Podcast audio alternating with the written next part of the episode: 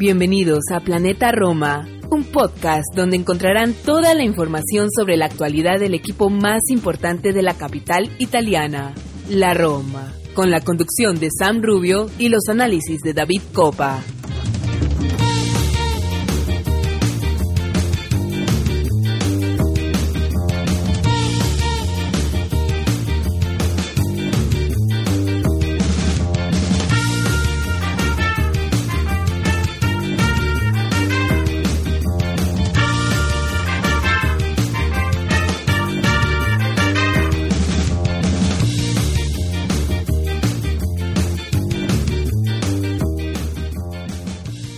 Hola a todos, tifosi y alorosi, y bienvenidos a un episodio más de Planeta Roma Podcast.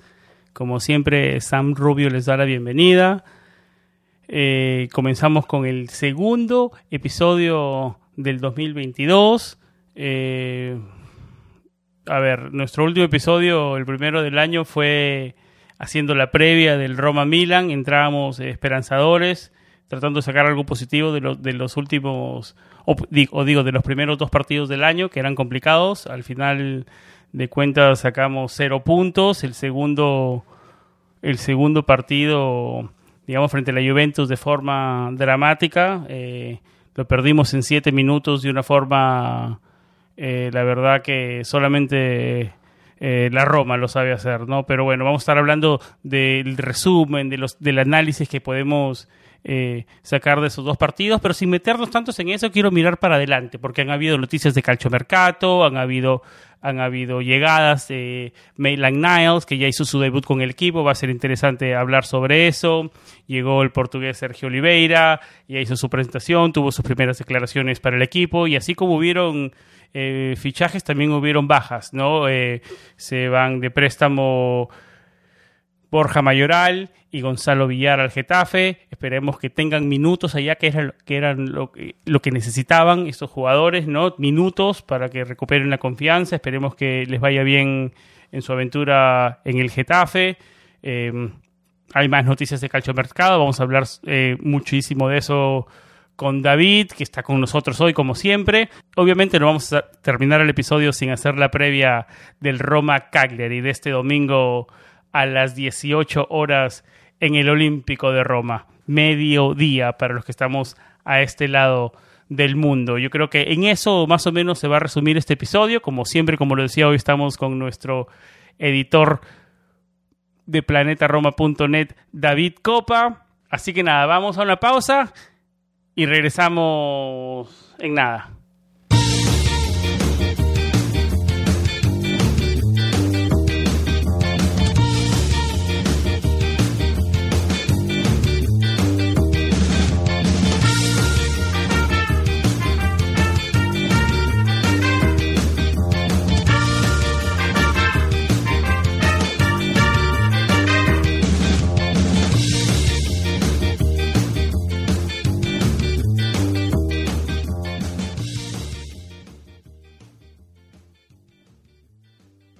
David Copa.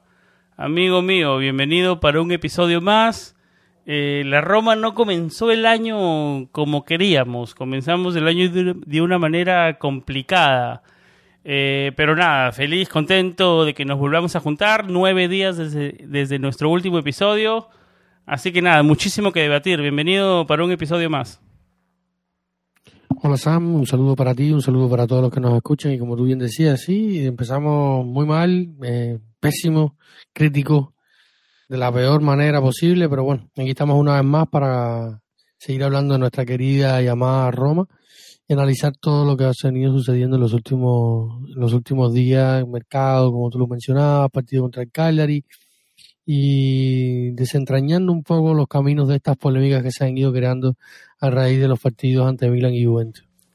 Y en eso comencemos, David, para cerrar y hacer un resumen de, de, qué podemos sacar de estos partidos, ¿no? Porque como tú lo decías, muchas sensaciones positivas, cómo lo veríamos ganando el partido 3 a 1 hasta el minuto 70, con una sensación, digamos, de que el partido estaba no dominado, pero ciertamente en control, ¿no? Eh, metió el 3 a 2 la Juventus y todo se vino abajo.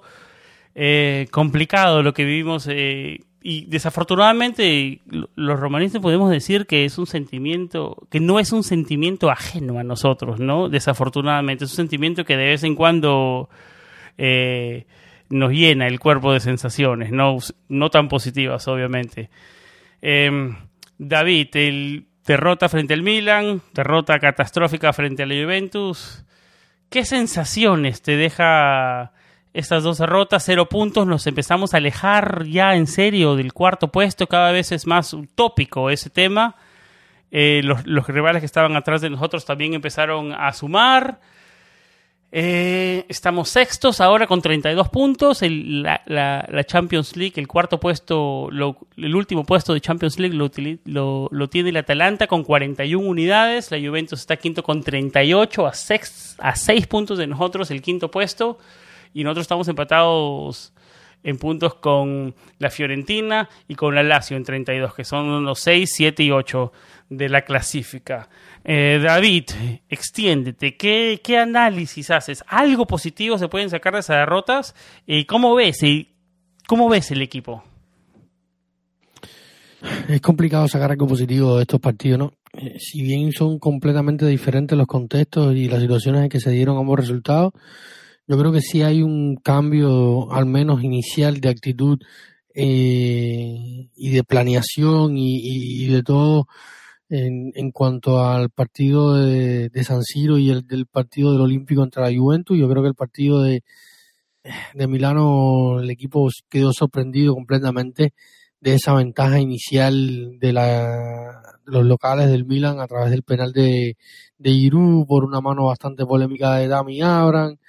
Eh, está el tema de los arbitrajes en, ambos partidos, se sigue hablando del arbitraje, pero yo creo que eh, yo soy bastante crítico con el arbitraje, lo he puesto más una vez de, en mi tweet. O sea, he puesto más de un tweet en, mi, en mi cuenta personal de Twitter acerca del arbitraje, pero no nos podemos esconder y escudar con que la, con que la, Roma no está ganando por el árbitro. O sea, hay cuestiones importantes, puede influir el arbitraje, sea... El, el, es muy importante e influye, pero sería muy facilista solamente echarle la culpa al árbitro. Claro. O sea, sería no ver el panorama completo de lo que está pasando en la Roma hoy y, y ver eh, el partido con un ojo tapado y, y, vivir la realidad de la Roma de una manera completamente ajena a lo que realmente pasa. Yo sí creo que eh, más allá del, de lo que de, pudo ser o no mano, por ejemplo, en el en el partido de San Siro ante el Milan, la, jugada de, de, de, Tami Abram, eh, yo creo que, que haya o no mano, e, esta jugada puntual desconcentra completamente al equipo, le cambia el plan de juego y le cuesta muchísimo eh, a la Roma tener que, que, que, jugar eh, a, a, buscar el resultado, tener que buscar jugar a, a, encontrarse con el gol y poder cambiar el marcador. Esto a la Roma le cuesta y no es de ahora. No es de ahora. Eh, no, o sea, no es un problema que, que, que atañe principalmente y única, y única y exclusivamente la Roma de Mourinho. Hace unos días eh, poníamos un artículo en nuestra web eh, al respecto de esto, un artículo que, inicialmente publicaba el diario El Romanista de lo que le costaba la, a, a la Roma remontar los resultados y, esto es un fenómeno que viene dándose en las últimas cuatro o cinco temporadas. Ha pasado por ello Di Francesco, eh, Ranieri, Fonseca, ahora Mourinho. Eh, los últimos tiempos han sido catastróficos en, en cuanto a este aspecto de, de tratar de, de, ver una Roma que eh, encaja el 1-0 y luego va a luchar el partido y al final termina sacando algo. Son muy pocos los partidos a, través de los últimos tres, cuatro temporadas donde se, podemos decir que la Roma tiene eh, la actitud, el carácter eh, para ir y, cambiar un resultado. Ha pasado muy pocas veces. Esta temporada, de hecho, en la Serie A podemos hablar del partido contra Cagliari, donde, donde hizo su debut Félix. Eh, pero son todo parte de la psicología y la mentalidad de este equipo, eh, la, fragilidad mental que pudimos ver del equipo en el partido ante la Juventus eh, de, Turín fue fue alarmante, esos esos 10, 15, 10 minutos fueron alarmantes, la verdad. Sí, alarmante, preocupante, eh, devastadores. Pues podemos ponerle muchísimo adjetivo, calificativo a todo lo que pasó en la noche del domingo anterior en, en el Olímpico, porque fue un golpe fuerte, sobre todo porque la afición y el equipo mismo verse ganando 3 a 1 y de momento empezar a encajar un gol y otro gol y otro gol y luego Lorenzo no pudo resolver con aquel penal tampoco, aunque sea para maquillar un poco el resultado.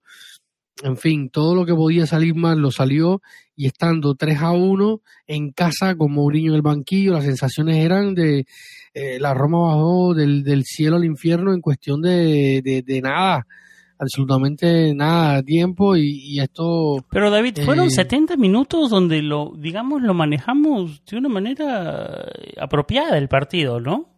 Correcto, igual que en Turín. La, Roma este año a la Juve, sea en Turín que en el Olímpico, le ha hecho muy buenos partidos, le ha competido, le ha ganado el balón, le ha ganado los espacios. ¿Pero cuáles fueron los resultados finales al fin? No, no, derrota, derrota, derrota como una casa contundente. Podemos decir que la de Turín hay un error craso y manifiesto del, del, árbitro con el tema de no cantar la ventaja en el gol de, de Tammy Abraham, pero lo, lo que pasó en el Olímpico después del minuto 70 no tiene explicación alguna ni ninguna. O sea, eh, futbolísticamente hablando, cuando nos vamos a la psicología, la mentalidad de los jugadores, eh, tenemos que tenemos un, un lío y grande. No por eso Mourinho está moviendo, tratando de mover el cocotero eh, para remover y, ver qué frutos pueden salir, qué, qué puede cambiar tiene que mover las cosas Mourinho. Yo lo he dicho muchas veces, más allá de la táctica, de, la estrategia en el campo, de ser un equipo dominante desde la táctica, lo que yo más me esperaba de José Mourinho era un equipo que, que, compita mentalmente, un equipo comprometido, un equipo con garra, un equipo luchador, un equipo que presione, que se deje la vida eh, en el terreno y evidentemente... Un equipo que gane o pierda, pero que no, tenga, pero que no tenga estos lapsos de, esto es lo, que pensábamos que no íbamos a tener con Mourinho se, vuelve a repetir. Sí es muy difícil es que es un o sea Mourinho lo decía en la mesa de prensa después del partido donde o sea una mesa de prensa que siempre que Mourinho habla es criticado en, extremo eso quiero hablar un poco más adelante también si son si son eh, un poco exageradas las críticas o, faltas o, te parecen justas eso lo tocaremos un poquito más adelante antes de tocar calcio marcato. Perfecto. Entonces yo creo que que en esta mesa de prensa donde como siempre decía eh, se le tiraron piedras a Mourinho después del partido lo decía bien claro o sea eh, los jugadores tienen que venir hacia mí hacia mi hacia mi psicología hacia forma mental hacia, hacia mi forma de ver y entender, porque hasta que eh, Mourinho no sea capaz de, mirar y que los ojos de su jugador estén mirando y pensando lo mismo que él, eh, va a ser difícil. Necesita tiempo, tiene tiempo eh, para trabajar, pero evidentemente no estar en... o sea, compitiendo, soñando con grandes cosas pasa factura, los jugadores muchos pensamos que después de la victoria de, de Bérgamo eh, íbamos a salir adelante, eh, se derrumbó eh, la muralla que suponía no estar en, no competir en los grandes partidos y no sacar resultados, se ganó la Atalanta después de mucho tiempo. Y al final lo que hay, yo no sé si, es un, un, tema de relajación de los jugadores, si es que los jugadores por una victoria contundente se creen un poco más eh, más se vienen muy arriba y no saben gestionar este momento y salen creyéndose que son mucho más de lo que son eh, ante un rival como la Sandoria y luego terminan empatando y, van a, Milán súper desconcentrados y se terminan cayendo una derrota y, luego a mí la impresión que me da que es la de siempre. Porque si, si pueden 70 minutos, ¿por qué no pueden los últimos 20? O sea, ese es el problema. Yo, yo, creo que hay una situación y es que cuando la Roma se pone 3 a 1 se siente ganadora. Evidentemente el y eso, y eso yo creo, David, no sé si estás de acuerdo conmigo, perdón que te siga interrumpiendo, ese, ese, ese momento de que la Roma se siente ganadora es lo que le juega más en contra. Correcto, correcto. Eso es, a través de su historia, de los 20 años que yo sigo la Roma, más de 20 sí, Sí, sí, sí, sí. Sí, sí, la Roma cuando... La Roma es un equipo que no puede tener las cosas fáciles ni a, ni a tiro hecho por qué pasan estas cosas y, la sensación que da es esa. Eh, la Roma se pone 3-1, una Juventus que no estaba pasando en el partido, pero que no deja de ser la Juventus, hace un 3-1 y ya eh, eh, dice, bueno, me, he terminado mi tarea, me voy a casa, pero amigo, es la Juventus y está jugando y le hizo tres goles en un abrir y cerrar de ojos y el resultado final fue el que fue. Porque ¿qué, podemos decir de esto? no Yo, yo lo he hablado hice un intento alguna vez de tener acá un, psicólogo deportivo. Vamos a intentar de eh, ver si podemos en, relanzar esta idea para poder hablar del tema de la, de la psicología del grupo, de cómo trabajar.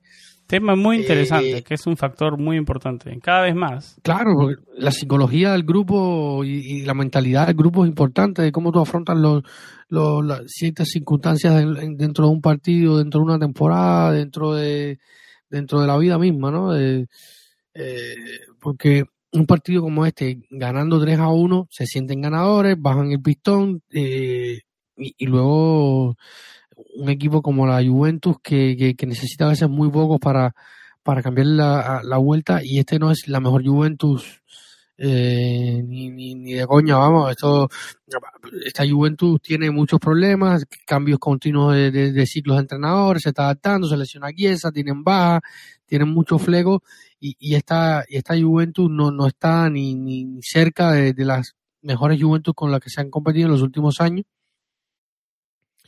Y, y al final pero no deja ser la Juventus, ¿no? Es un equipo con una mentalidad, con una concentración, con, un, con una con un estirpe de trabajo y, y de y de hacer que, que le, le, dejaron muchos espacios, se sintieron eh, con el balón en los pies la Juventus. si no entrega, ese, la Juventus es ese equipo que si no, por más como tú lo dices que venga, no es la mejor Juventus, no entregas eso extra, te va a ganar.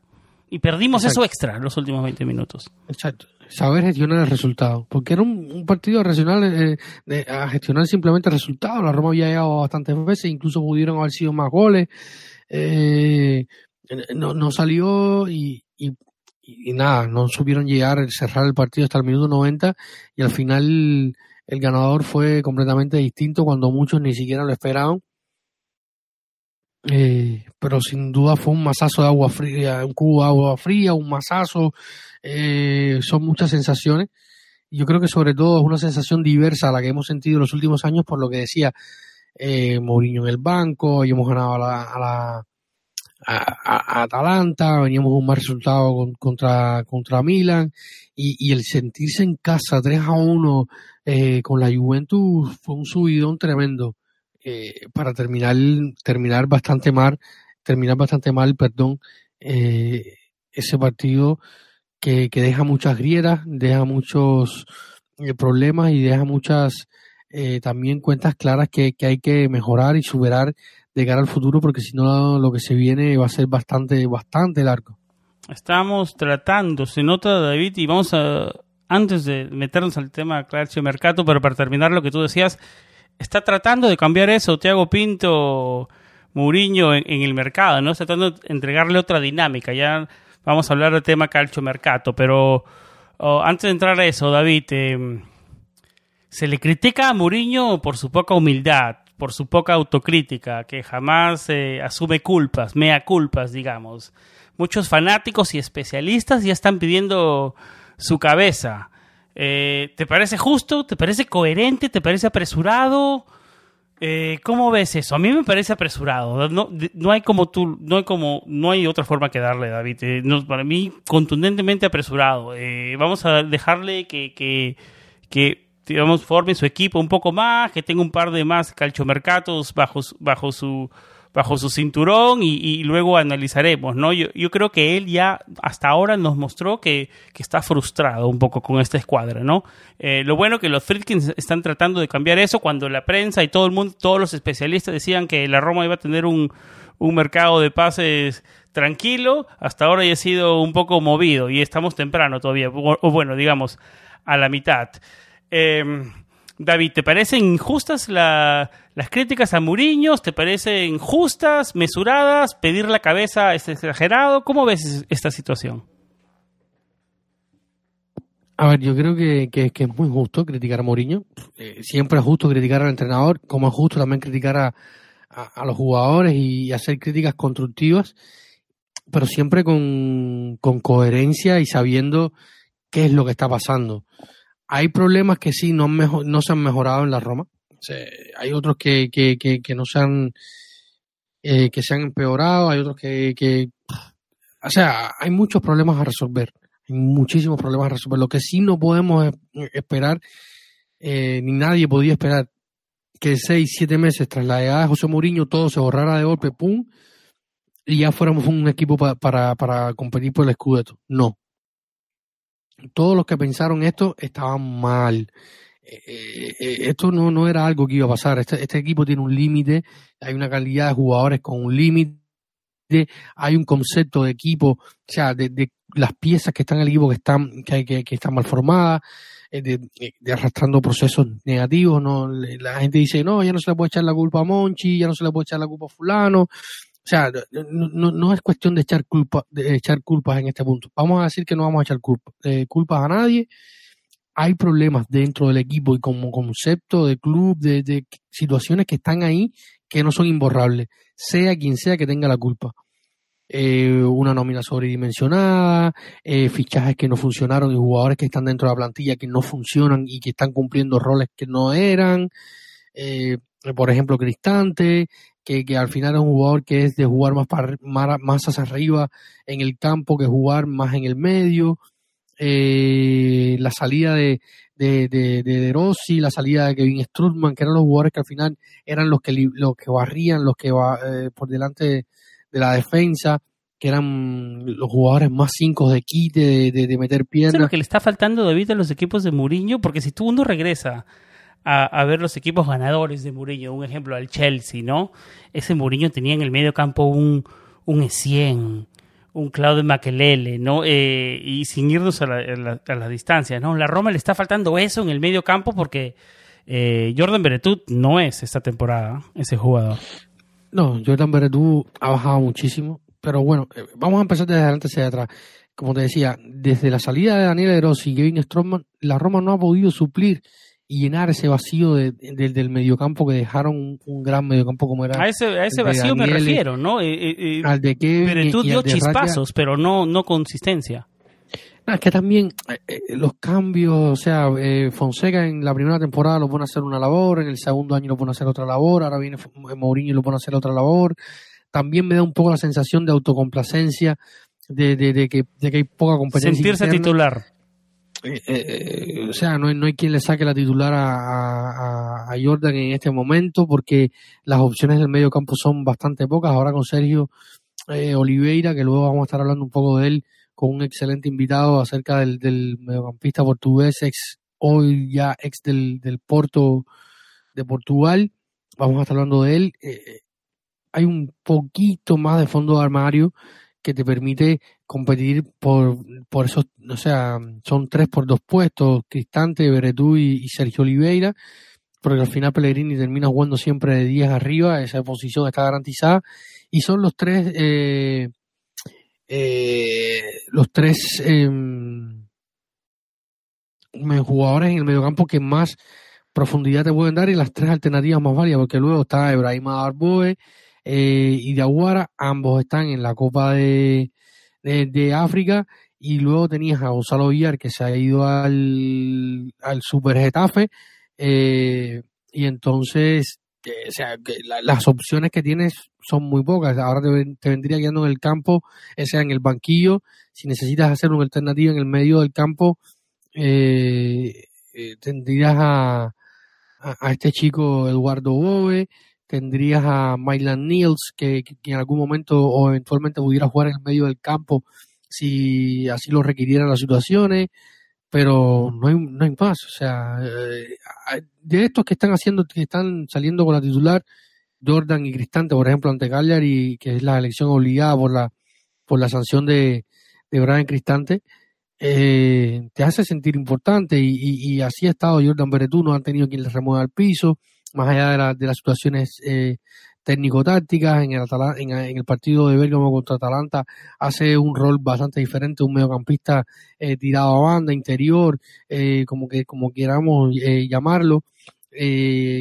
luego sabemos que no es el mejor defendiendo, como no lo es Cristante, y las transiciones y a la hora de bascular y meter piernas y barrarse bien a la hora de, defender por delante de, la defensa le cuesta, eh, no es muy bueno en los duelos o ha bajado en los duelos, ha bajado esa intensidad que le caracterizaba en los primeros dos años en, Roma, que era un hombre que, que, era, parecía que tenía siete pulmones, lo jugaba todos los partidos, nunca descansaba. Eh, en, fin, yo creo que, que, que por ahí va, va la situación. Yo creo que pedir la cabeza de Mourinho a, a, solamente unos meses de su llegada me parece una locura. Es de locos. Porque ahora mismo tampoco es que vayamos a salir al mercado y encontremos un técnico infinitamente mejor que José llega, Mourinho. Llega un nuevo entrenador, David. Tenemos nuestro periodo de luna de miel, un par, un par de triunfos, bonito, todo bonito. Después empieza a perder y lo mismo. En un año estamos en la misma situación pero con un entrenador de menos prestigio que Mourinho. Entonces prefiero quedarme con el que tengo ahora, que ya ha demostrado que lo puede hacer. Recién tiene cinco o seis meses en el trabajo. Vamos a, vamos a tener un poco de paciencia, que moldee su escuadra, el, un equipo que él quiera y después lo juzgamos, ¿no? Yo creo que va por ahí. Yo, claro, ¿no? Y, a ver, los que pensaron que iban a ver un juego alegre, que iban a ver un juego lindo, están equivocados. O sea, no, no conocemos a José Mourinho.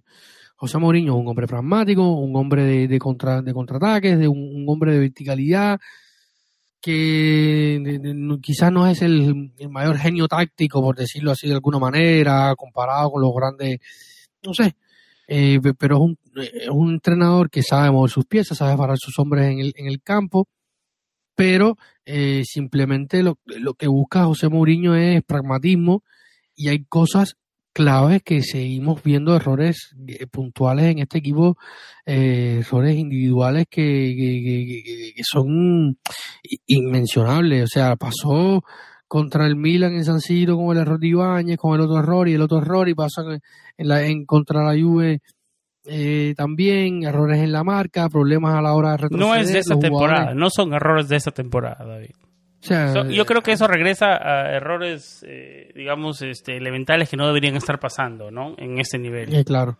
Mourinho tiene que meter más humano, tiene que trabajar más, tiene que corregir muchas cosas. Pero no es que Mourinho sea el culpable de todo. O sea, no, no es que esta Roma eh, lleve mucho tiempo trabajando con Mourinho y, bueno, y seguimos en, en las mismas, como le está pasando hoy en día, por ejemplo, a otro grandísimo entrenador como es el Cholo Simón en el Atlético de Madrid, que últimamente si juegan el, partido de recreo contra los muchachos de, de, de, una escuela lo, pierden porque eh, está muy mal el, el cholo del Atlético.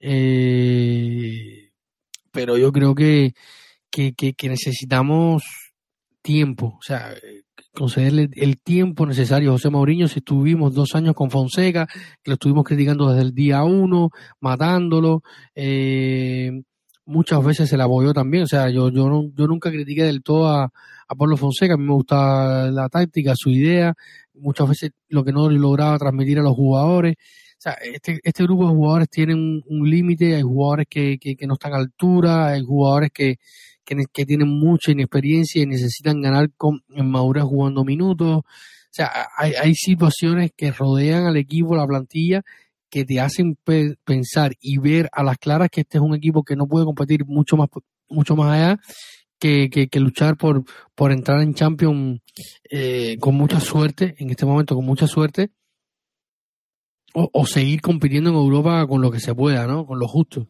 Y lo que Mourinho necesita es tiempo y para trabajar en escuadra y poder construir una escuadra con los jugadores que él quiera, ¿no? Y de eso nos vamos a meter, David, en el próximo segmento. Vamos a una pausa y regresamos y nos metemos en Calcio Mercato.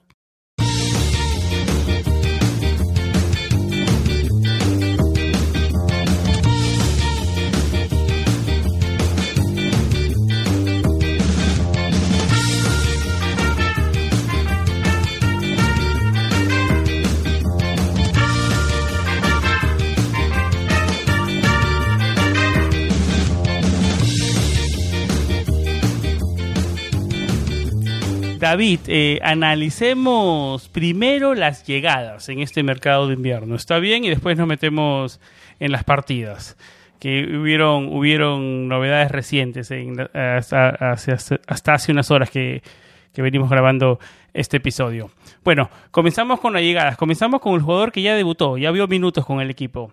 Ainsley Maitland Niles. ¿Qué te pareció el inglés en su debut frente a la Juventus? Em, la prensa romana le dio con palo, David. A mí no me pareció tan mala su presentación. Yo no sé cómo tú lo ves. ¿Te pareció tan mala como la prensa romana lo calificó? Le echaron la culpa de muchísimas cosas. A mí me pareció una...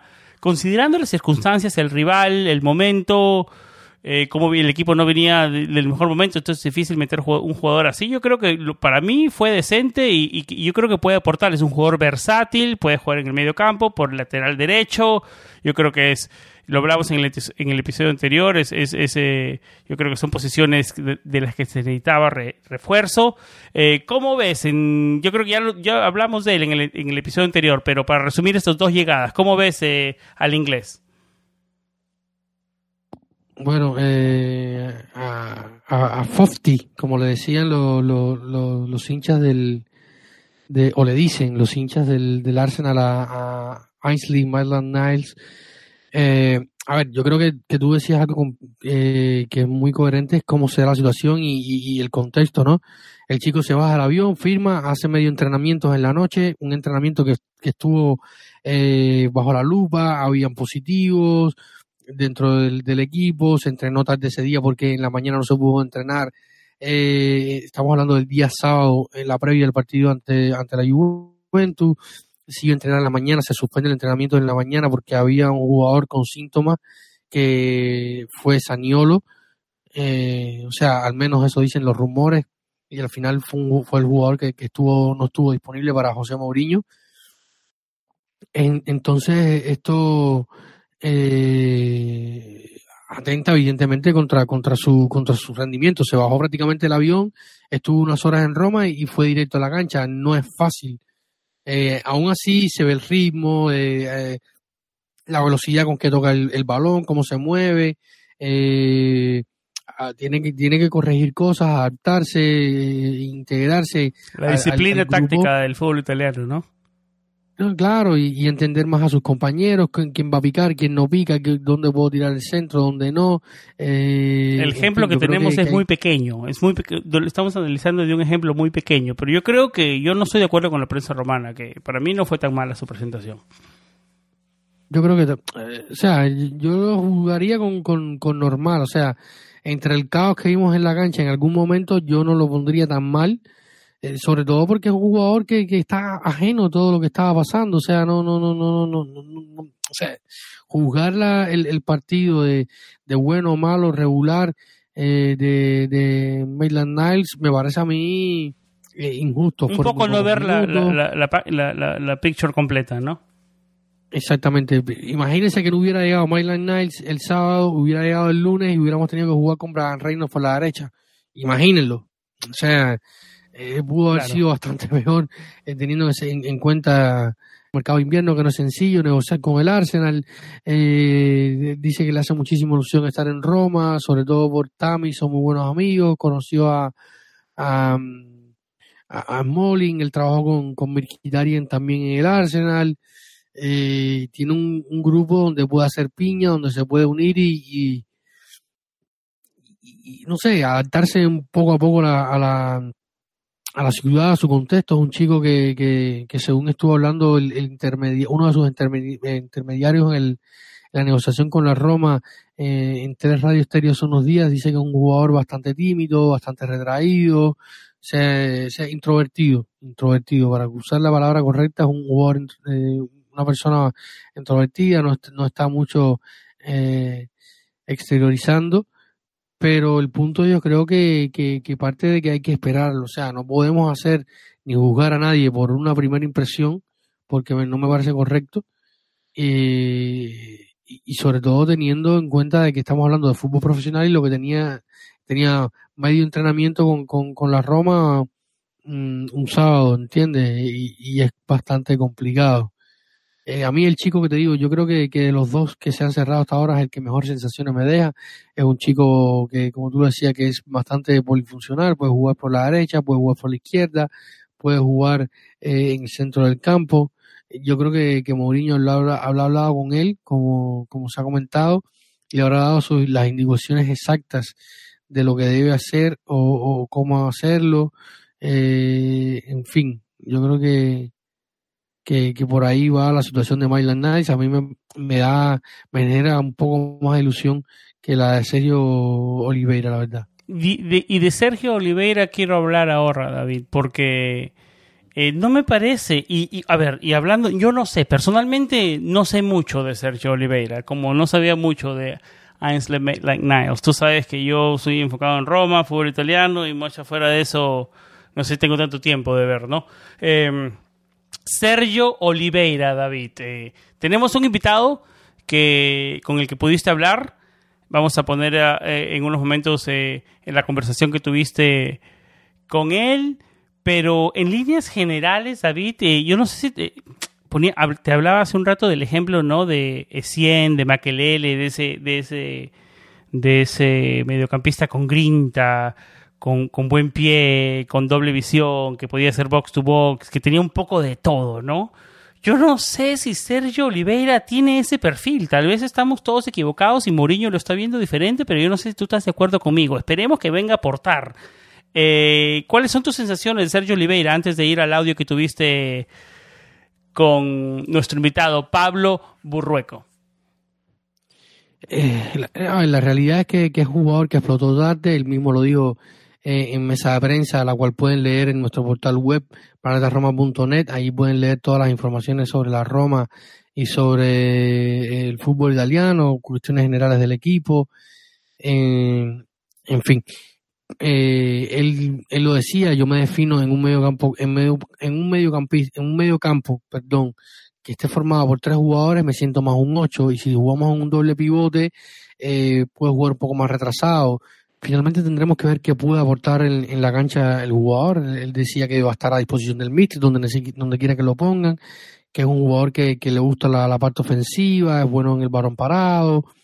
Eh, yo sigo, o sea, como hablábamos en el, en el blog anterior, a inicios del programa, y como yo he venido diciendo muchas veces acá y en todos los espacios donde podemos decirlo, eh, yo sigo pensando que necesitamos un perfil un poco más físico. El mercado no está cerrado y quizás cuando se termine de, de, hacer un par más de, salida, eh, no sé, quizás la de, la de Diaguara, uno entre Facio y Santón, eh, podamos contar con ese mediocampista. Sigue sonando Camara del, del Marsella, que a mí me parece un poco increíble, la verdad.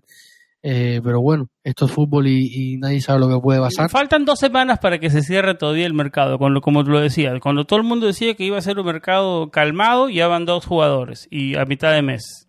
Ya va a haber tiempo, David, de esperar, de, analizar si va a llegar alguien más. Metámonos en, en Sergio Oliveira por ahora. Yo creo que es momento de hablar, en, de escuchar la entrevista que tuviste con Pablo Burrueco, experto del fútbol portugués lo puede encontrar con su handle en Twitter, Pablo Burru. Es el host del podcast Talento Luso. Lo encuentro con el mismo nombre en Twitter, arroba Talento Luso.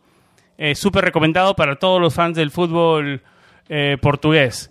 Eh, David, ¿te parece bien si escuchamos ahora los pensamientos de, Roberto sobre la, nuevo, la nueva contratación de, de la Roma? Sí, sí, perfecto. Bueno, y ahora vamos a conversar un poco con, Pablo Burrueco sobre nuestro fichaje eh, estrella de este mercado de, invierno de la Roma, que es Sergio Oliveira. Así que, que nada, Pablo, primero que todo saludarte y gracias por estar en Planeta Roma Podcast. Muy buenas, David. ¿Qué tal? Encantado de estar aquí contigo en Planeta Roma. Muchísimas gracias por invitarme eh, a tu programa para hablar un poquito sobre Sergio Oliveira y su traspaso a tu querida Roma. Para quien no me conozca, soy Pablo Burrueco, soy especialista en fútbol portugués. Sigo la Liga Portugal a diario y también participo en un proyecto deportivo eh, especializado también en fútbol portugués, donde comentamos y analizamos todo lo que tiene que ver con, con el balompié uso nos podéis encontrar como Talento Luso, tanto en Twitter como Instagram. Luego, si queréis escuchar nuestros podcasts o ver nuestros vídeos, pues igual en YouTube, en Spotify, en Apple Podcasts, en cualquier plataforma. Es curioso, Pablo, porque la primera vez que hablamos en Twitter sobre eh, Sergio Oliveira, puse un post, tú me comentaste y me decías, dice, ojalá vuelva a ser importante y, partimos de ahí, ¿no? ¿Qué llevó a Sergio Oliveira a partir de la titularidad esta temporada con, en, el Porto con Sergio Conceizado y, y, luego de una temporada anterior muy buena, con números increíbles y que lo habían puesto en los reflectores del fútbol europeo, sobre todo a raíz de, de ese partido tan impresionante ante la Juventud de Turín. Exacto, es el problema. Yo creo que Sergio Oliveira es un jugador que ya no solo tiene que estar arropado por el entrenador, tiene que tener un entrenador que confíe en él eh, ciegamente, como le hizo Sergio Conceição en las últimas temporadas, sobre todo en la última, donde Sergio Oliveira muestra un nivel exquisito, un nivel buenísimo. Recordemos esa eliminatoria contra la Juventus, donde es el timón del barco, es un jugador capital para el Porto en la toma de, riesgos, la toma de decisiones, en la circulación del balón, en el golpeo de balón, en sacar lo máximo de lo mínimo como eran esas jugadas a balón parado. Eh, luego, bueno, se convirtió en uno de los capitanes del equipo. Sergio Conceição confiaba en él plenamente. Lo que pasa es que yo creo que en verano, si recuerdas esas conversaciones que se dijo que tuvo con la Fiorentina de Gatuso, eh, que estuvo a punto de salir, que, bueno, de hecho estaba prácticamente cerrado y es algo muy parecido a lo que ha ocurrido con Corona. Son dos jugadores que ya tenían su cabeza fuera del Porto, casi desde verano. Sergio Conceição eso lo ha detectado, lo ha visto que su compromiso ya no era el que es, ya no es el que era, perdón. Em, y bueno, básicamente los relogó al banquillo. También es verdad que han salido jugadores de segundas líneas que han tenido minutos porque Conceição les ha dado oportunidades y han rendido a buen nivel. Estamos hablando de Vitiña, de Fabio Vieira, eh, luego también Uribe siempre está a un buen nivel, Otavio puede ocupar también posiciones por el medio, entonces entre que Sergio Oliveira tenía la cabeza fuera del Porto desde hace tiempo y parece que su deseo era jugar en Italia. Yo creo que la Roma le ha venido muy bien porque, ya te digo, desde verano quería salir, parece que a la Serie A. Entonces, pues bueno, ha perdido totalmente la confianza y por tanto el rendimiento. Correcto, Pablo. Y, ahora vamos a hablar un, poco de, del Sergio Oliveira, futbolista, de cómo se, cómo, qué, qué, tipo de jugador vamos a ver en la Roma. Y él en mesa de prensa se definía eh, como un jugador que le gusta eh, como un 8, que puede jugar en, un doble pivote, eh, puede jugar un poco más retrasado, pero en, en, resumen, él se pone a disposición del míster. ¿Cómo lo ves tú? ¿Qué tipo de jugadores qué tipo de jugador eh, está, recibiendo la Roma de, José Mourinho y qué puede aportar eh, de aquí al final de temporada.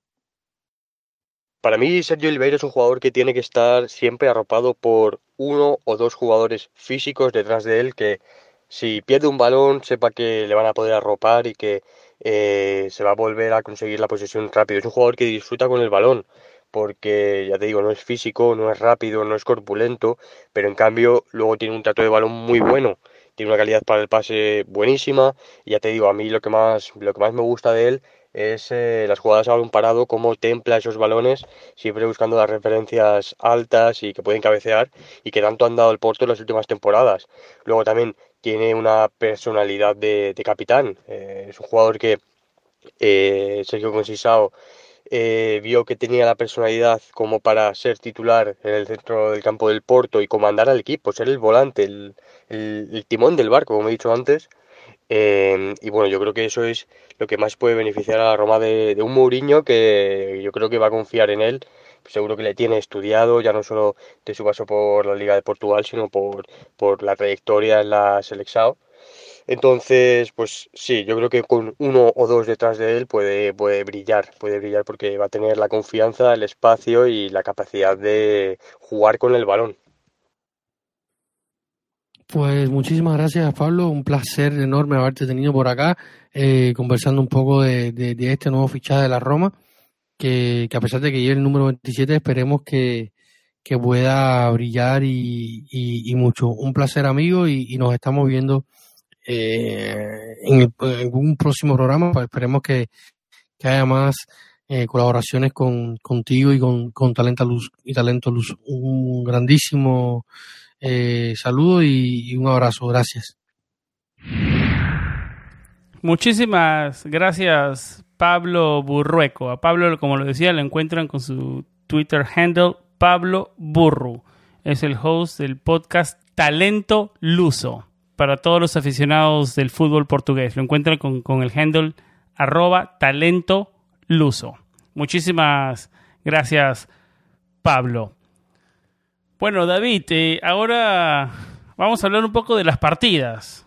Ricardo Calafiori a préstamo seco, al Cagliari y al Getafe, los jugadores que tuvieron unos últimos meses en Roma complicados. Los españoles Borja Mayoral Ah, yo, y Gonzalo Villar. yo pensé que se habían ido para de Múnich. con tanto con tanto alboroto que causaron en redes sociales, David, eh, haces un análisis de esos tres jugadores que se fueron. Hablamos muchísimo en este podcast de, de Borja Mayoral, de los números de la temporada anterior, que, que no era jugador de Murillo con esta temporada. Eh, Gonzalo Villar, David, creo que no vio ningún minuto en Serie A esta temporada. Ningún minuto en Serie A esta temporada. Cero minutos. Cero se minutos. Fue la serie. Contundente. Dato. Se fue. Dato contundente, ¿no? Eh, ¿Qué análisis hace de estos tres jugadores? se han ido a préstamo. La Roma obtiene todavía el, la opción de traer a Borja Mayoral y a. Bueno, y, y, Gonzalo Villar está a préstamo. No lo sabemos, como esto es fútbol, si volverá a vestir la camiseta Yalorossi. Eh, hemos hablado muchísimo de eso, de ellos, David, pero ¿qué análisis haces, David? Obviamente son circunstancias diferentes, ¿no? Eh, Calafiori necesitaba minutos eh, en el Genoa, esperemos que en el, en el Genoa tenga minutos que no tenía en la Roma, que agarre confianza y situaciones diferentes las de, la de los españoles, ¿no? Igual préstamo las de la de Gonzalo Villar, pero no sabemos si, podrá, si retornará a la Roma. La Roma mantiene la opción de retener a Borja Mayoral pasando esa temporada en el arreglo, pero no sabemos si vuelve a vestir la camiseta, obviamente. más huele a despedida todo esto con ellos dos. Eh, ¿Qué análisis haces de estas partidas? No, eh, Calafiori yo creo que necesitaba jugar, ya José Mourinho lo había dicho alguna vez, necesitaba crecer, necesita minutos y, y la competencia en esa banda izquierda es mucha. Incluso José Mourinho ve a, en algún momento vio hasta al Charaui como una solución por encima de Ricardo Galafiori, que se, como tú decías, se va al lleno, estuvo a, puntito de cerrar eh, con el Cagliari, pero a última hora José Mourinho eh, puso en pausa la negociación, esperando la llegada de Michael Niles.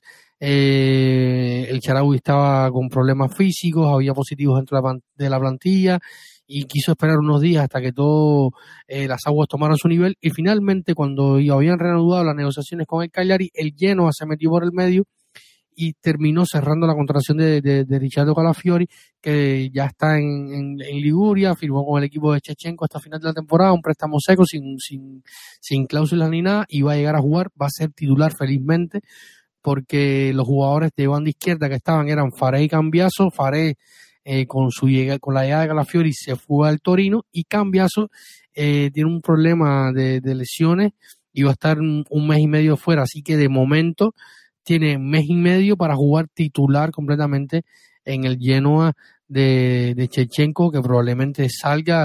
en los últimos días se ha hablado de que podría ya eh, ser destituido Chechenko y traer un entrenador alemán. Recordemos que el director, el nuevo director deportivo del Genoa es alemán se, habla de, Bruno Lavadia, eh, veremos qué, pasa en esta situación, pero bueno, Calafiori eh, minutos asegurados tiene. Ahora, nos vamos al, al, tema de la polémica, al tema del debate, al tema de las críticas, al tema candente del momento que es la salida de Borja Mayoral y Gonzalo Villar. Para mí no es tema candente ni nada, son jugadores que no tenían minutos y eran que tenía que salir, o sea, no hay que, no hay vuelta que darle, o sea, de verdad que no, lo veo eh, tema tan candente. La lectura inicial es esa, la lectura inicial es esa.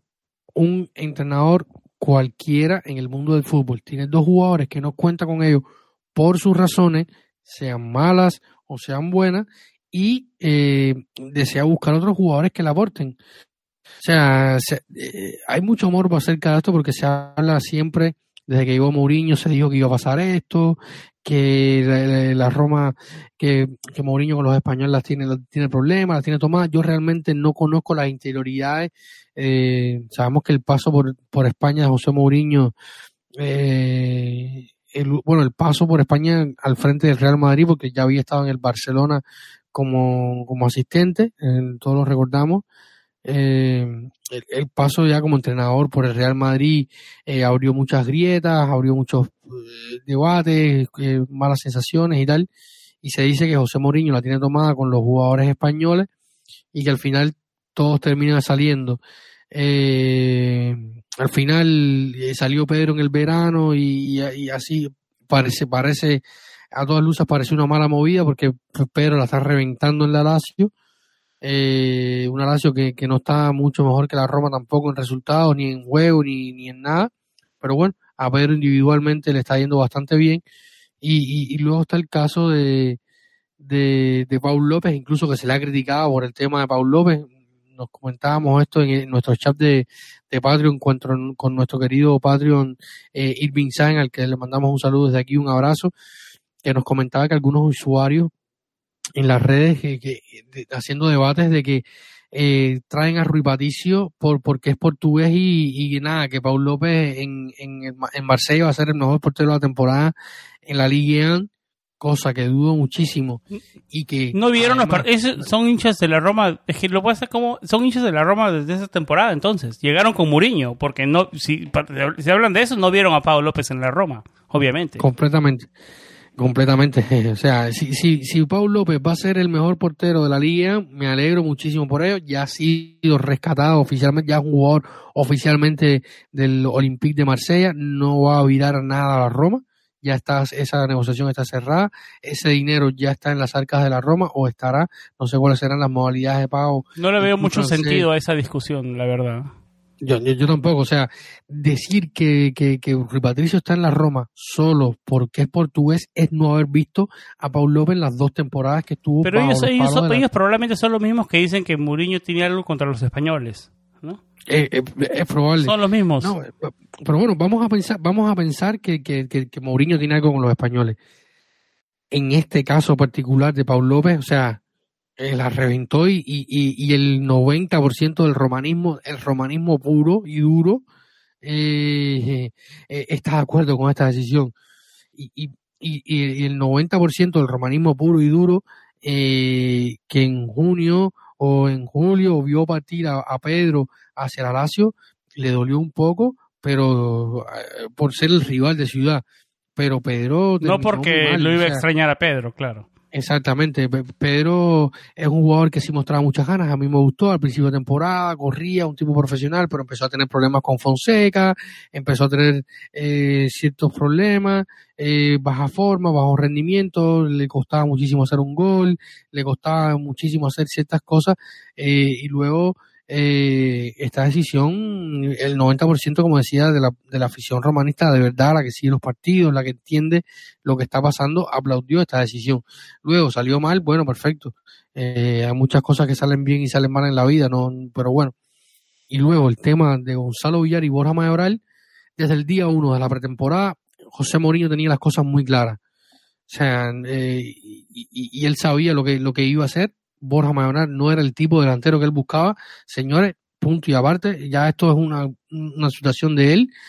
Él, él ve a, a, Chomurov y ve a, a como, como sus atacantes y no ve a Borja Mayoral como el atacante que él busca. Es debatible. Yo eh, eso sí entiendo, David, al que, al que debate eso, porque puede ser útil Borja Mayoral, puede ser útil. Chomorodov no, no ha mostrado muchísimo más. Yo creo que estoy de acuerdo contigo. Al final de cuentas, al final de cuentas, al final de cuentas es gusto del entrenador, al final de cuentas.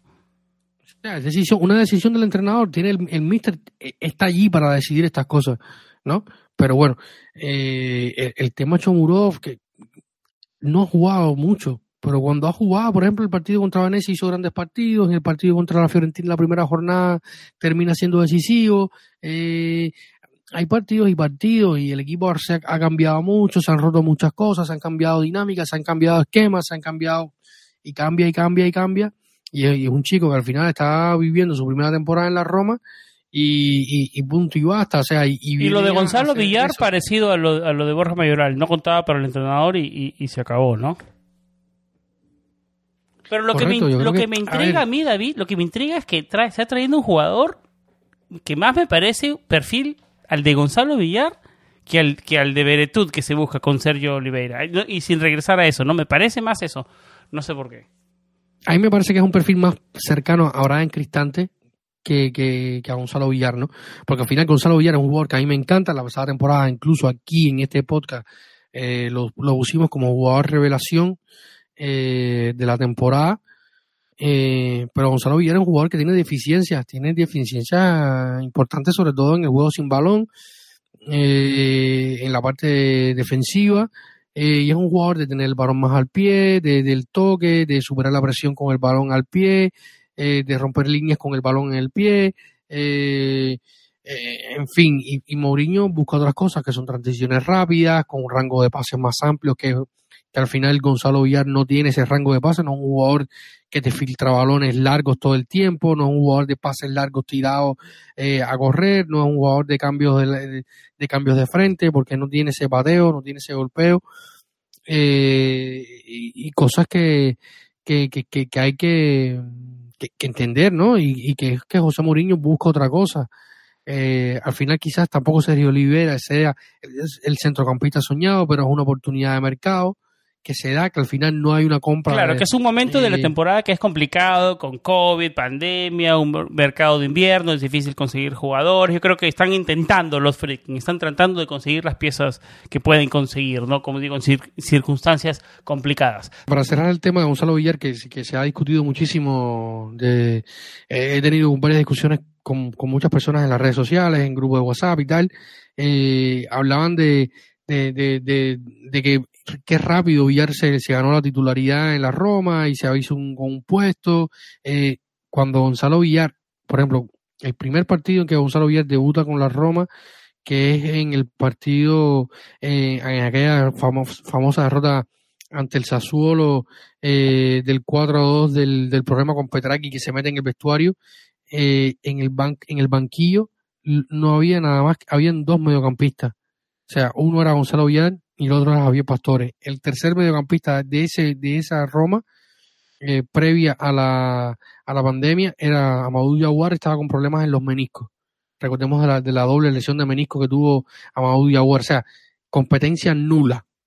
O sea, la competencia era nula porque la competencia era eh, Pastores, que, que, sabemos el tema de Pastores. Así que por, por ahí lo tenemos. A, Gonzalo Villar se le quiere un jugador que tiene muchísimo talento, que tiene margen de mejora, que es una, un préstamo seco, pero a pesar del mensaje. Puede eh, ser que sea uno de esos jugadores que le vaya muy bien en otro lado. Puede ser, puede ser, pero tampoco es que se fue, como decía, al Bayern de Múnich. Como, como decíamos de Chic por también, el descenso en la liga. De Chic decíamos lo mismo. Sí, sí, pero bueno, eh, no sé, a mí me parece que hay una diferencia notable entre Chiqui y Villar. Bueno, en resumen, David, era momento que salgan, que tengan minutos en otro lado. Sí, claro, eh, correcto. Eh, vamos un poco con, preguntas de, de, nuestros, de nuestros oyentes. Comenzamos con Irving Science. Bueno, como tú lo decías, nuestro Patreon, un gran abrazo para Irving. ¿Consideran que los refuerzos invernales pueden ser titulares en el equipo? Cambiar la dinámica negativa y si su inclusión puede modificar el esquema de tres centrales o solo son fondo de armario y no cambiarán mucho las cosas. Yo creo que vienen a cambiar algo, lo hablamos ya en este en el podcast Doctor Japosai. La más importante, Muriño está ya afuera, nos escribe eh, ah. Jorge Urquidi. Buenas, hermanos. Saludos como siempre desde Santa, Cruz, Bolivia. Saludos para Jorge, uno de los que nos escucha desde los comienzos también. Un, un, gran abrazo, Jorge. Primeramente, ¿qué pasará con los centrales? Si se va a Cumbula, ¿traen un central o están buscando una oportunidad de mercado en ese puesto? El volante de marca y qué beneficia la roba el paso de Olsen. Bueno, hubo noticias de Olsen, ¿no? Buen, buen, buen dato. Gracias, Jorge. Pasó de Sheffield United a Aston Villa. Eh, detalles en líneas generales de lo de Olsen, David. Y saludos para True 2 Key, que nos escribe también. ¿Se seguirá buscando en lateral derecho o consideran que Mo va a seguir usando en esa posición a Maitland Niles? Bueno, Maitland Niles es un jugador dinámico y a eso vino, ¿no? A, ser dinámico y a ayudar donde se necesite. Eh, conclusiones, eh, eh, ideas de las preguntas de, los que de nuestros oyentes, David? A, a True Tuki, eh, Niles va a ser la alternativa fija a, a, Rick Cadrop y si eh, es necesario que juegue en el medio campo, como ya lo decía antes, eh, lo va a hacer. Eso estaba por descontado. A, nuestro querido Jorge, eh, al final lo de Olsen es una ganancia porque sea como sea, para estar en el Aston Villa, un equipo que tiene a girar al frente, que tiene más, más reflectores y, y, puede llamar la atención de más. No sé cómo habrá quedado el tema, eh, si habrá cláusula de compra compra a favor de la Aston Villa, o sea, como tú decías, rompió el préstamo con el Sheffield United de la Championship y pasó a la Premier. Yo creo que ya estar en Premier es una ganancia tanto para el jugador como para la Roma, porque al final, como lo decía, va a tener más eh, visibilidad. Eh, y el otro Un Aston Villa que contrató a Lucas Digne, ex Roma también, ¿no? Y a Felipe Coutinho.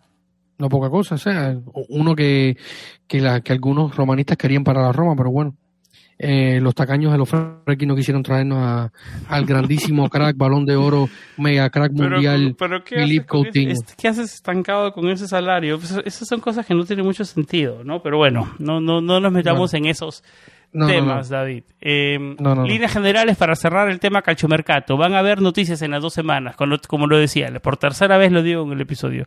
Cuando todos los expertos decían que iba a ser un mercado calmado, hasta ahora van dos y faltan dos semanas de mercado.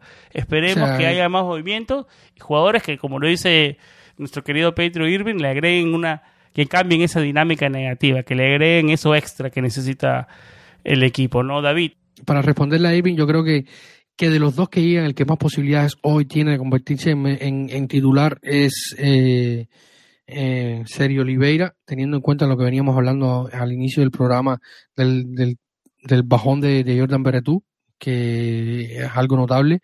De todas maneras, Mourinho lo verá y lo vamos a ver este domingo qué es lo que va a pasar con, con qué partido puede hacer Sergio Oliveira. Y luego eh, yo creo que, también agregan fuerza a Mario porque al final como, como lo venimos comentando tú y yo eh, Gonzalo Villar no cuenta. Eh, Bo es un muchacho Ebrimar Bo es un muchacho eh, terminadas teniendo cinco mediocampistas y tres no cuentas al final yo creo que al final es una ganancia tener aunque sea uno más de estos cuadros eh, y luego mover las piezas en eh, según necesite el, mister. Y si van a entrar o no, eh, jugadores dependerá muchísimo de lo que pase en la salida. Hay que ver si se puede buscar acomodo a Diaguara, que está en la Copa de África con, con su selección. Habrá que ver si finalmente se pueden salir de Facio y Santón. Y, y, si hay alguna oferta por Cumbula, nos, preguntaba Jorge. Eh, yo creo que, que, este tema es un poco más delicado porque salir a buscar un central en un momento del mercado eh, complicado, eh, dependerá mucho. Quedan 15 días, un poco más por delante, pero veremos, dependerá. Ahora mismo el mercado de entrada está en, en línea directa con el mercado de salida. De lo que salga, entrará. David, no nos podemos despedir sin hablar de lo que se viene este fin de semana. Roma Cagliari, David, eh, con Joao Pedro, que es un jugador estandarte. No, no, no. Nueve, nueve goles, cuatro asistencias. Em, vienen de dos. Que siempre nos vacuna. Viene de dos triunfos seguidos para comenzar el año. El Cagliari, que no venía bien esa temporada. Eh, David, no podemos perder más puntos. Perdimos puntos frente a la Sampdoria, un punto de tres, cero de los últimos seis este año. Eh, ya estamos en serio, ¿no? No podemos perder más puntos. Son tres puntos eh, más que obligados, ¿no? No, no, recontra que obligados son estos ¿Cómo llega, ¿Cómo llega este Y Ya lo decía, con dos triunfos seguidos, eh, futbolísticamente. Ha, habido mucho movimiento en Sardeña, o sea, el patrón del lleno, del, perdón, del Cagliari, y el mismo Mazzarri, ahora mismo la, la última noticia que, hubo el, eh, esta semana, el viernes en la noche, incluso se habló de un cambio con que enviarían a Nathan Hernández a Torino, cambiarlo por dos o hasta tres jugadores, eh, Baseli, eh, Carolinetti y Armando Izzo. Eh, quiere eh, rodearse de, la gente que, que, le sigue, que le responda a jugadores que él tuvo en, en, el Torino cuando pasó por el Torino. Eh, se criticaron muchísimas actitudes dentro del Cagliari hasta, hasta final de año porque estaban haciendo partidos horrendos. Eh, se fue Godín, se fue Martín Cáceres eh, y se han ido algunos otros cuantos y, probablemente salgan más. Llegaron otros jugadores como Lobato para, para, para desde el Atalanta para, para líneas centrales. O sea, está habiendo una revolución en medio del mercado. Están buscando aferrarse como sea a la, a la Serie A y parece que está dando resultados. Han logrado dos victorias eh, un poco diferente en cuanto a cómo se dieron eh, ambas, pero es un equipo que, que, viene saliéndose arriba y nosotros estamos en una crisis eh, de inicio de año. Enero, volvimos al, al el, el, enero del año pasado fue bastante atípico, donde se ganó eh, bastante y se perdió creo que solo un partido, si mal no recuerdo, pero volvimos a hacer el enero de todos los años, el enero donde sufrimos. Pero nuestro enero creo que el año pasado fue en marzo, ¿no? Sí, nuestro enero del año, entre, entre mediados de febrero adelante, estuvimos viviendo en enero por, por 800, 865 días.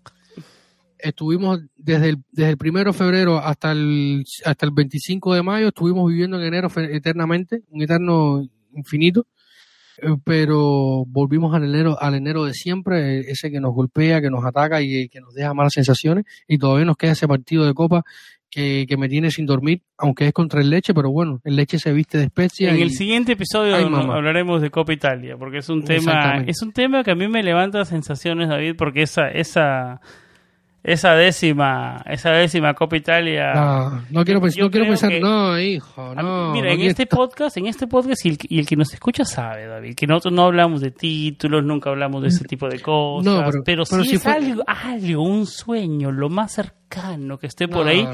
yo creo que está ¿Tú por crees? ahí, ¿no?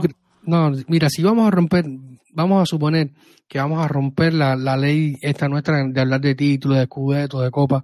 Si fuéramos a romperla, yo no creo que este fuera el mejor momento después de esto. O sea, yo creo que esta Roma, si logra ganar experiencia, ya es bastante. o sea, y vamos a un partido contra el Cagliari Claro con, que no es con- el momento. Yo creo que nunca es el momento, David. Mira, nunca es en Malin- Si- fuera- Si es por cuestión de momento, nunca hablaríamos de eso. Por eso, que- por eso que nunca lo hablamos. No, claro. Pues te digo, vamos al partido del domingo contra el Cagliari, con Smolin fuera, posiblemente tenga, o sea, eh, los rumores dicen que, que, que tiene COVID, en, está fuera Castro, probablemente con COVID también, está Juega fuera. Cristante, está fuera Cristante y está fuera eh, Roger Ibañez, o sea, tienes Por dos centrales fuera, eh, probablemente juega con línea de dos y si, si uno de los centrales tuviera un problema, tiene que jugar un muchacho, Eh, Sí, sí, sí. uno de los muchachos de la primavera. No va a ser Esperemos fácil, que no, no- va a ser fácil. El mediodía para ser. nosotros a las 6 de la tarde en Roma, en el Olímpico. No, y, y, y después de todo hay que pedir la cabeza de Mourinho y decirle que se vaya a los tres días. Que Yo- sea. David, tú le Eh, pones mucha atención a ese tipo de comentarios, no sé por qué. No, le Ah, porque me- porque me duele sube- que la te gente no vea, presión- que la te gente sube la no la- presión mucho. No, no dejes que lleguen a ti tanto. No, tengo- que te hay, un hay un más. meme que un meme que voy a pasar luego por, por, por mis redes sociales, que es eh, el de no te tomes las redes sociales tan en serio, este gallo es más grande, ponen un emoji de un gallo y un emoji de un, de un carrito y dice, no te tomes las redes tan en, tan en- las redes sociales tan en serio, mira, este gallo es más grande que este carro. Y, y es verdad, ¿no? Eh, no se puede tomar tan en serio, pero, o sea, hay cosas que me duelen que son, que están tan a la vista que, que, que por favor. Pero bueno, de, de, de eso es y de, de, de eso va la... la- ¿Algo más, sociales, David, antes de despedirnos?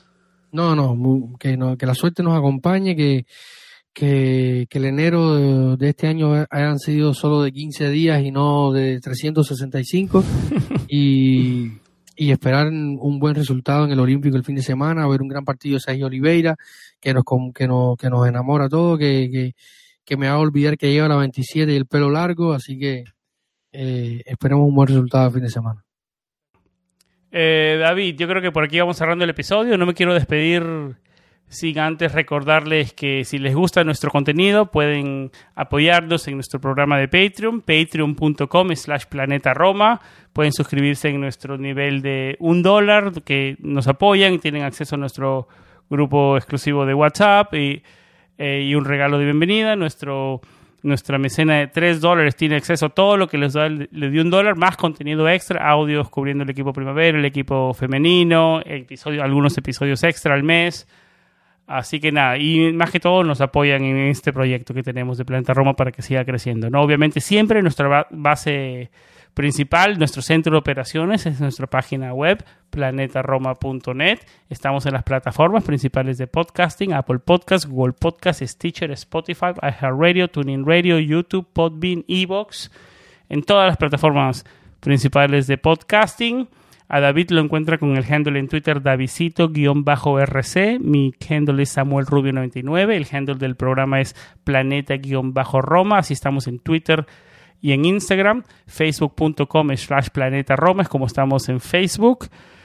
Eh, y nada, por aquí vamos eh, cerrando este episodio, nos alargamos, eh, comenzamos el año de una manera no tan positiva, pero como siempre, en este, desde esta esquina somos positivos, esperamos, queremos lo mejor para el equipo, eh, se viene el Cagliari inmediatamente, esperemos recuperarlos con tres puntos, y así que nada, esperemos que la próxima vez que hablemos sea para debatir un triunfo de nuestro querido equipo y hacer la previa del partido de Copa Italia frente a Leche, como lo decíamos. Estamos, estamos hablando solamente en algunas horas, que tengan buen fin de semana, buen inicio de, de semana cuando estén escuchando este episodio y nada, siempre y como siempre lo más importante, Forza Roma.